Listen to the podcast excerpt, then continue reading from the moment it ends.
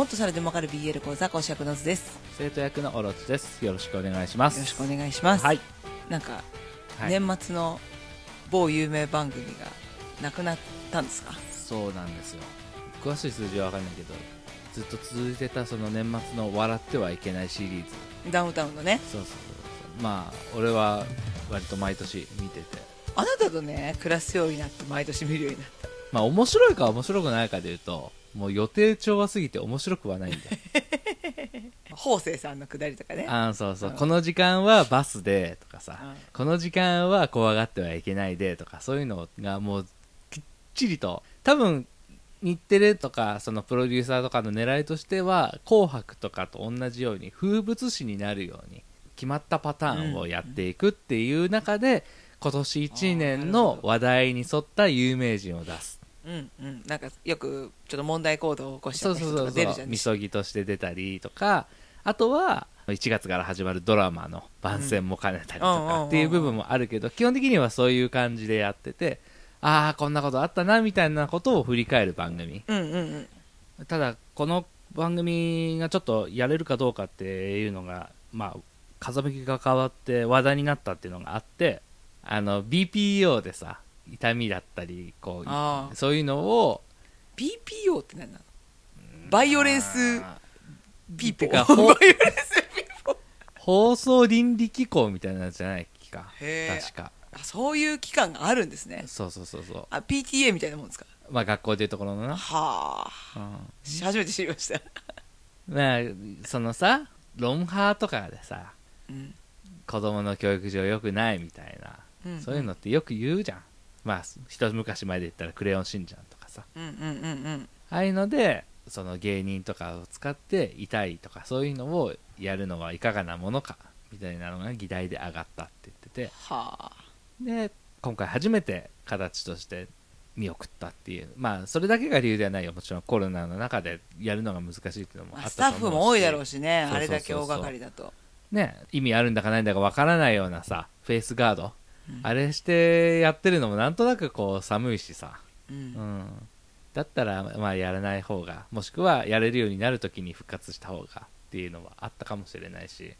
そもそもさあのうん。笑ってはいけないシリーズっていうのはさ、番組の中の企画としてやったゲームの罰ゲームとしてやるものだったんだよ。うんもともともともと浜ちゃんチーム対まっちゃんチームだったり浜ちゃん VS まっちゃんだったりって言ってやった時に負けた方が罰ゲームをして勝った方がその企画をプロデュースする。なんかあなたのさ車の中で DVD はい。ああ松本人志が旅館に泊まるやつでしょ。そう、うん。あれか。あれあれ。あれはなるほど。浜ちゃんが勝ってまっちゃんが負けたからまっちゃんが一人でやったってあいう。あなるほどね。そう。それの拡大版なんだ。そうだね。あれが好評で、まあ、ガキの使いの中でのすごい人気企画だったのが、もうガキの使いをじゃあもう日テレの年末の番組にあげようっていうことで始まってなぜかダウンタウンが2人とももう入ってきてプロデューサーがすごい出てくるようになって。あの変な顔の人ね。ガース？うん。変な顔変な顔っていうほど変な顔だっけ？あれなんかよく出てくる人じゃないの？それヘイポーでしょ。あヘイポーさん。そうだ。ヘイポは何もしない。総合演出。序盤のはね面白かったんでやっぱゴールデンならではの有名人が出てくるのも面白かったけど、最近確かにね龍が如くみたいにどれだけ有名人を出せるかに価値を見出してるところがうんうんあうんうん。まあまあわかってるわかる、うんやっぱブレるじゃん。龍が如くもシリーズ重ねるごとにだんだんだんだん有名人の数が増えるごとにストーリーが面白くなくなってったけど。でも一人あれだよ。薬物使って消えちゃって。よ ジャッジアイズね。そういうリスクもあるわけじゃん、うん。でなんとなくマンネリ化はしてはいたっていうのもあって、うん熱もちょっとさ冷めてた部分もあるのかもしれないけど。大変だもんね。大きくなりすぎちゃった大のきくなりすかなってぎたし CM が多すぎたし。それは俺な。うん。まあここらでこれを見て一回引くのもありかなとは思うけど本当理由がこの BPO っていうのでこのムードによってさ今後なんかっていう時にもケチがつきやすくなるなっていうのはあってうん。大番組じゃん。大御所の大番組がこうやって配慮したってなるといろんな番組がこの流れに乗らないといけない雰囲気になると思うんだけどなるほど。正直これって危うくってうん。そもそも教育上によろしくないっていうかさテレビなんて娯楽じゃん。そうだね。教育は各家庭がやるべきことじゃん。うん。なんでテレビに教育してもらおうと思ってんのっていうさ、なるほど、ね、そこの思い違いうん。を考え直さなきゃいけないんじゃないかなって、そうだうね、んもう見せなきゃいいのにね。嫌だったら、うんその各家庭がその年齢にふさわしくないと思うならば見せなければいいんじゃないかと。リモコンとか知らないんじゃない、なるほど、うん。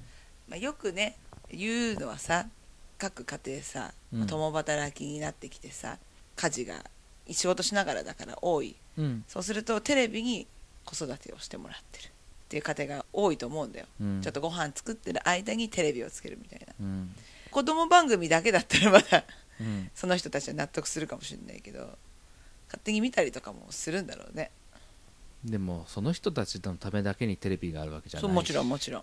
だから、まあ、使い方だよね要はよね。そのまああ YouTube にしたってさそこまでさ。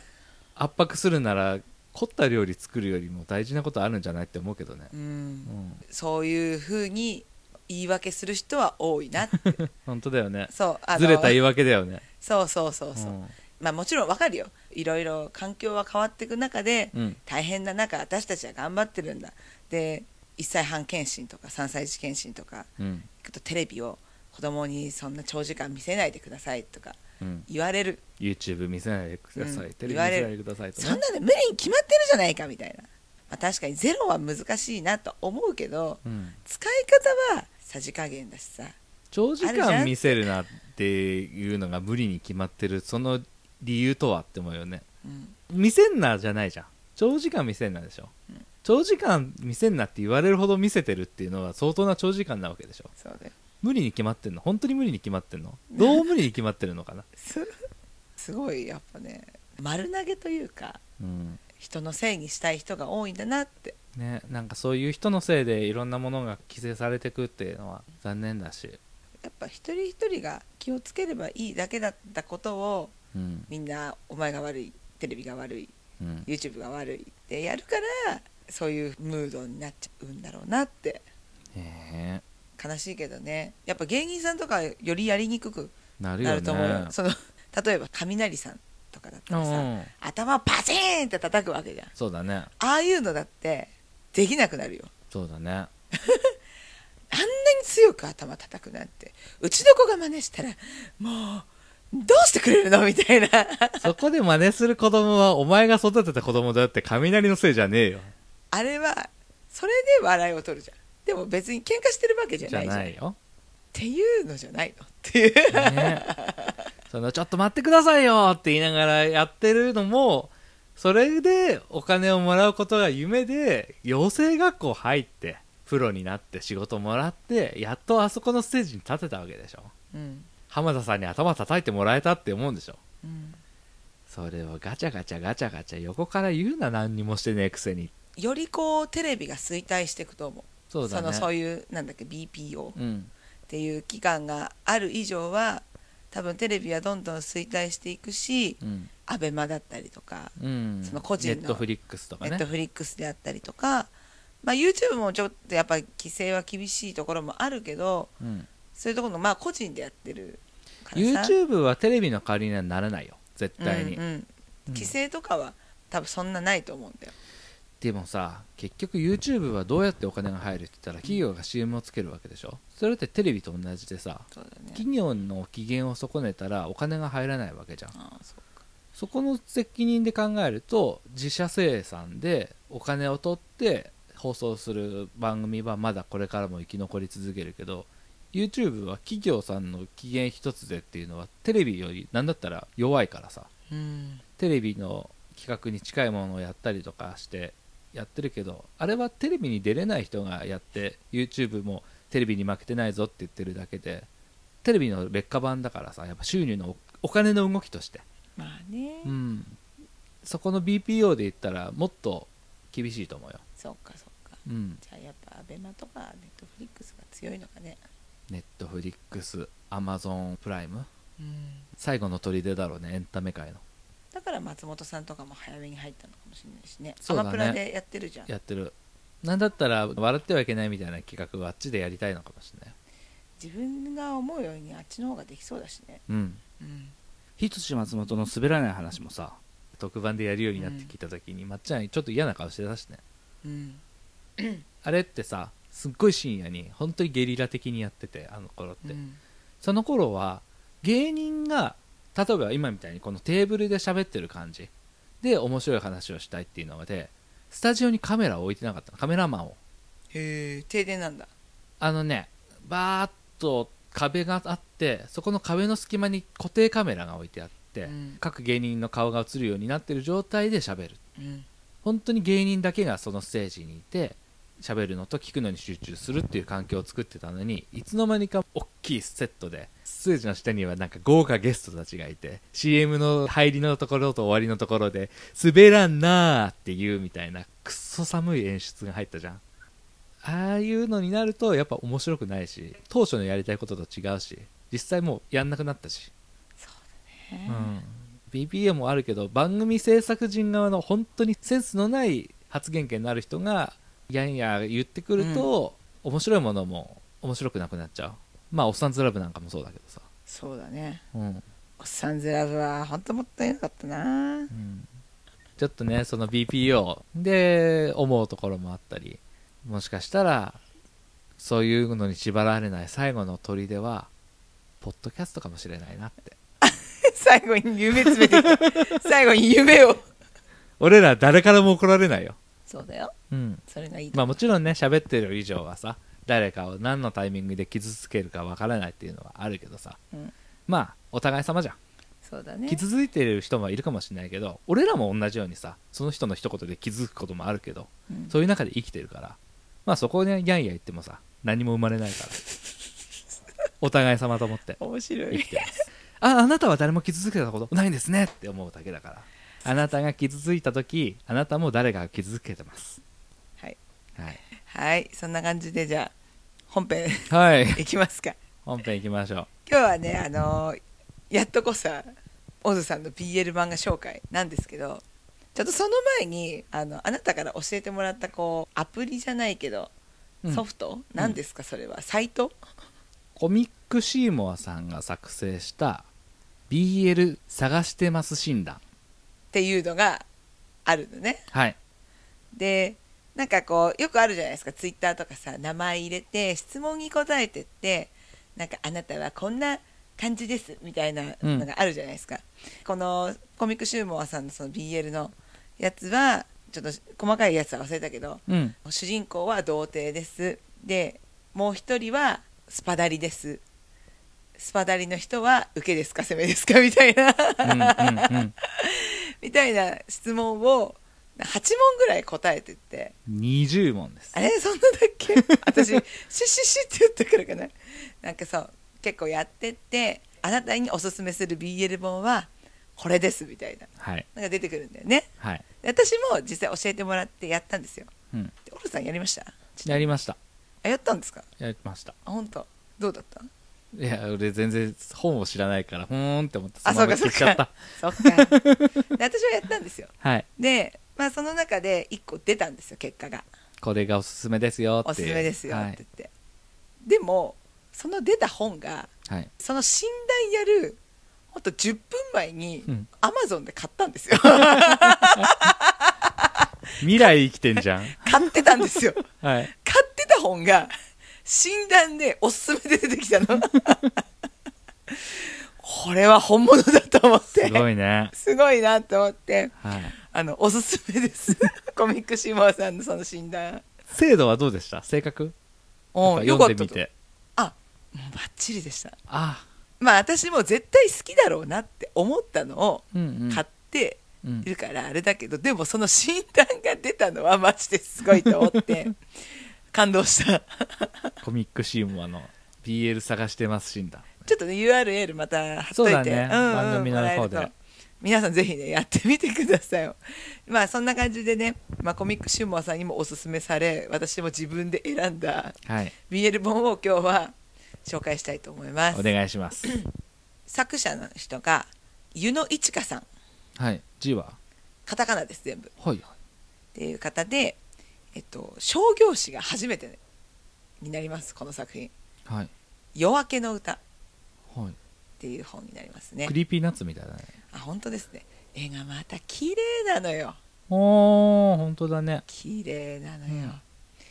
なんかねもともと同人作家さんはい。でどんなの書いてるのかなと思ったらうん。名探偵コナンの赤井さんとなんだっけあのアムロ安室さんのカップリングでうん。漫画描いてたみたいでそこで書いてた人が商業誌一発目でこの作品をうん。書いてて結構話題で、うん。結構ランキングも上位にいらっしゃるんですよ。うん。あんまりなんか大々的に宣伝してなくてうん。なんかスッて恥ずかしかったらしくて 商業誌に。うん。スッて入ってきて「あら?」っつってみんなびっくり。って感じで。まあこれまだ第1巻しか出てないんだけどまあ第2巻ももう今月うん。出る予定ってことで、はいちょっとここでねあの紹介させていただけたらと思います。ちょうどいいタイミングだね。そうなんですよ、うん。じゃあちょっとあらすじというかはい。表紙の裏みたいなの読まさせてもらいますね。圧倒的な出力を携えた新鋭湯の一花のデビューコミックス黒い海から来る化け物と戦うたび命が蝕まれていく戦巫女のエルバ。それを知った少年アルトは憤りエルバが救われる術を探しながらそばにいることを誓う。そうして8年アルトは精悍な青年へと成長した。共に過ごす日々で降り積もった恋心をそっと胸にしまったまま。一方数年の命と思われたエルバはなぜかアルトと過ごすうちに回復の兆しを見せていてけなぎに恋する中堅ワンコと不愛想な愛しべたが紡ぐファンタジー救済ロマンス第1巻。難しいでしょ？難しいね。年の差なんだねとりあえずそう。まずねその戦巫女っはい。ていうのがバルキリーでしょ。なんかねその村があるんだけどうん。その村は海に面していて夜になると黒い海っていうものになるんですよ。海が？海が黒くなるんですよ、うん。で海からなんか人型みたいな感じの化け物みたいなのが出てくるんですよ。それが村に災いを起こす。うん。結構ファンタジーなの。結構ファンタジーなの。17の味噌でいて。うんうんうん大丈夫大丈夫。でそれが村を襲ってくるから選ばれた人たちはその黒い海と戦わなきゃいけないんですよ。エルバだけじゃないんだね。そう。各地点々いるんだけうど、ん。でもこの戦巫女戦うじゃん。うんでその黒いやつがすごいやっぱ悪いものだから体に蓄積されて手とか足がどんどん黒くなってくんですよ。その死んだものが次に海から上がってくる黒い海になっていくんだね。まあ分かんないんですけどそこら辺はまだ。うん。まだ謎なんですよ。その黒い海っていうのは。なんでそんなものが村を襲ってくるのかも分からないんだけど、うん。でも襲われると村に災いが起こると昔から言われているから、うん。その巫女たちは戦っている、我々が黒い巫女を生み出していたのかみたいなのあるじゃないの？まあ、あるかもしれない。やめろ。まだ2巻出てないんだから。やめなさいよ。根本の。やめろ。だからねその戦いを積み重ねていくとどんどん全身が蝕まれてって最長の巫女さんでも8年で死んじゃうそう最長でね。うん。でずっとこう村の端っこの海の方で生きてたんだけどでしかもなんか体の成長も止めちゃうらしくてその黒い物質が。へえ。その13歳で選ばれたんだけどうん。現在18歳なんだけど13歳の体のままなのあら。子供じゃんじゃん。そう。だからそんな感じ。だからちょっと幼い少年が戦ってるみたいなビジュアル。はい。である日ちょっとそのもう一人の方のアルト君。っうん。ていうのが村人がねエルバのところにね順番こでねご飯を届けに行くんだよ。はい。巫女様だから。うん。捧げ物として。でで行くことになって村人はみんなねエルバ君怖いんだよ。うん守ってくれているんだけど気味が悪いし手が黒いしなんだかよくわからない。まあ汚れみたいな扱いなんだろうね。だから近寄りたくないんだけどうん。アルト君はそのかっこいいなんかこう美しいうん。僕がこの人に仕えたいって。うん。で8年一緒に過ごすんだよね。うん。で寿命もさ8年だったじゃん最長が。その今までの巫女は。でもエルバ君アルト君と過ごすようになって黒い手がどんどんちっちゃくなってった。のほそう。てか手の黒い部分がってことね。手の黒い部分とか足の黒いのがどんどんちっちゃくなってってうん、うん腕の半分まであった黒さが指先だけになったの。ほこれはなんでなんだろうう、うん。できっとその恋心だったり優しさに触れてっていうところなのかなっていうところではあるんだけど。村は全部選択肢間違えてる、ね、なんだよ黒い海製造機じゃんね。でもアルト君はでもエルバさんがそうやってずっと苦しんでるの知ってるからうん。仕事とか日中はしてるんだけどうん。それをしながらエルバを助けたい気持ちで方法を探してる。毎日会いに行ってね、毎日会いに行ってもう巫女さんっていう仕事をねもう解放してあげたいから、うん、そうまあその戦巫女がなくなれば黒い海もなくなるからね。そう わかんないけどねまたそこは。え？そこはまだわからないの。そこはまだわからないの。でもねなんか描写として途中でねうん。死刑囚がうん。出てくるんだけどうん。死刑囚を連れてる監視の人みたいのがいるんだけどうん。自分たちが死刑を執行するのめんどくさいから黒い海にこいつら投げてやろうぜっていうシーンがあるの。うん。で死刑囚は海のその底のところであの縛られてうん。しまって黒い海に飲まれるんだけどうん。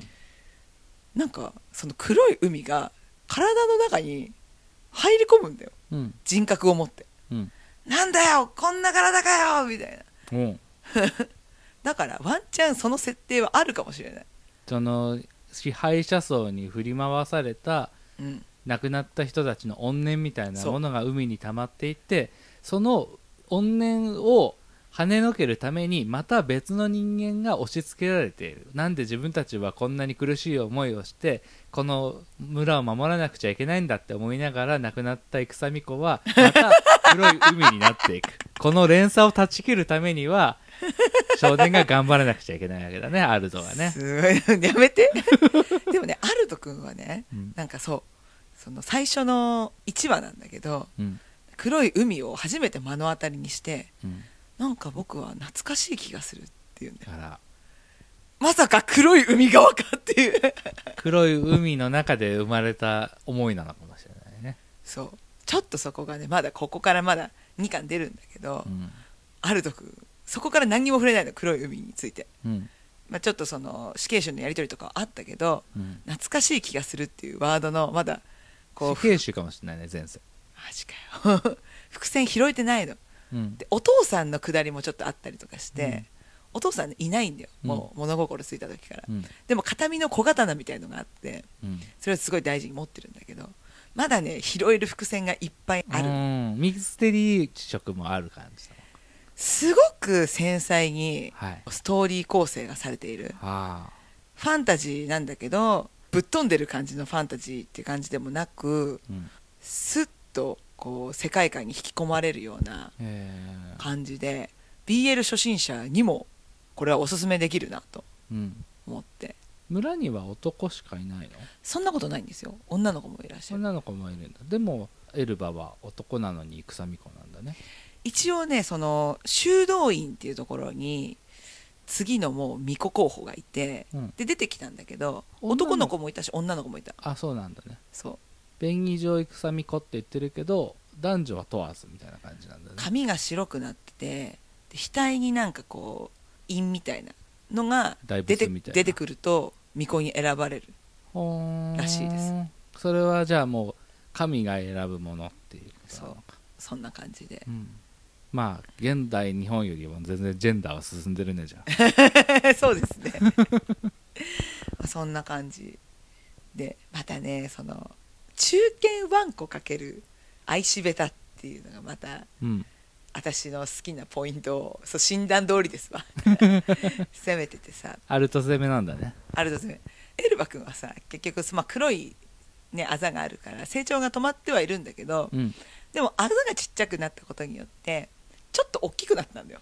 ああそうなんだ。う。なるほどなるほど成長が止まるアルト君が使えた8年間の間に17、8歳ぐらいの大きさにはなった。の成長もするんだね。そう。へでアルト君は順調に大きくなっていくから、えうん。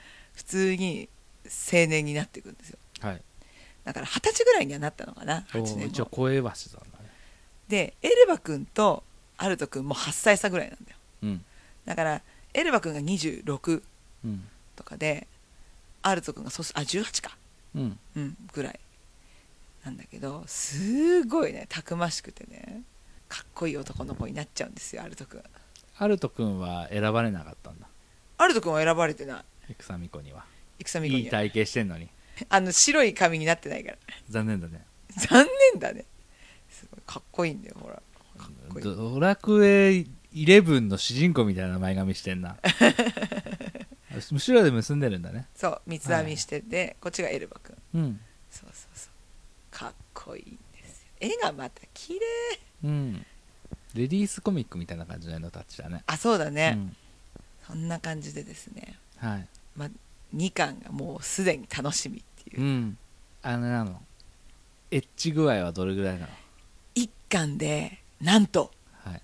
エッジはないんですよ。ないんだ。チューした。酔っ払った勢いで。ノーカウントのやつ。ノーカウントのやつ。僕いらないって言わないでって言ってアルト君が 酔っ払ってチューした。でもアルト君覚えてない。全然じゃあ描写としてはそっち系は抑えめ、抑えめだね。でもいい。エッチなくていい。まあ2巻からは2人とももう大人の体型だからね。まだちょっとね。晴れて。でもまだまだいい。アルト君とエルバ君まだいいよ。まだ まだいい。すごいじゃん。そこまで言わせる。エロ描写がないと意味がねえって言ってたのに。くそーって思う。ブロマンスなんて BL じゃねえって言ってたのに。幸せになれって思ってる。でも結構おすすめだよ、うんうん。面白い面白い。まあエッジ要素っていうよりはそのストーリーとしての魅力だね。うん。はい。ね。ごめんなさいねなんか俺が変な予想を立てちゃって。ふざけんなって思ってます。ガサツな。本当に。やめろ。今月末に私はやっと2巻見れるんだから。この予想通りだった時ごめんなさいね。あの予想通りだったら予想通りでしたっていう報告をします。クソって。でも本当ねすごい丁寧なんで、うん。読んでほしい、はい。うん。はい、ぜひ。はい。今回は弱夜明けの歌でしょ。すいません。夜明けの歌。紹介自分で紹介したのに 紹介させていただきました。はい。もう一回タイトル言って。夜明けの歌。はい。作です。者さんは。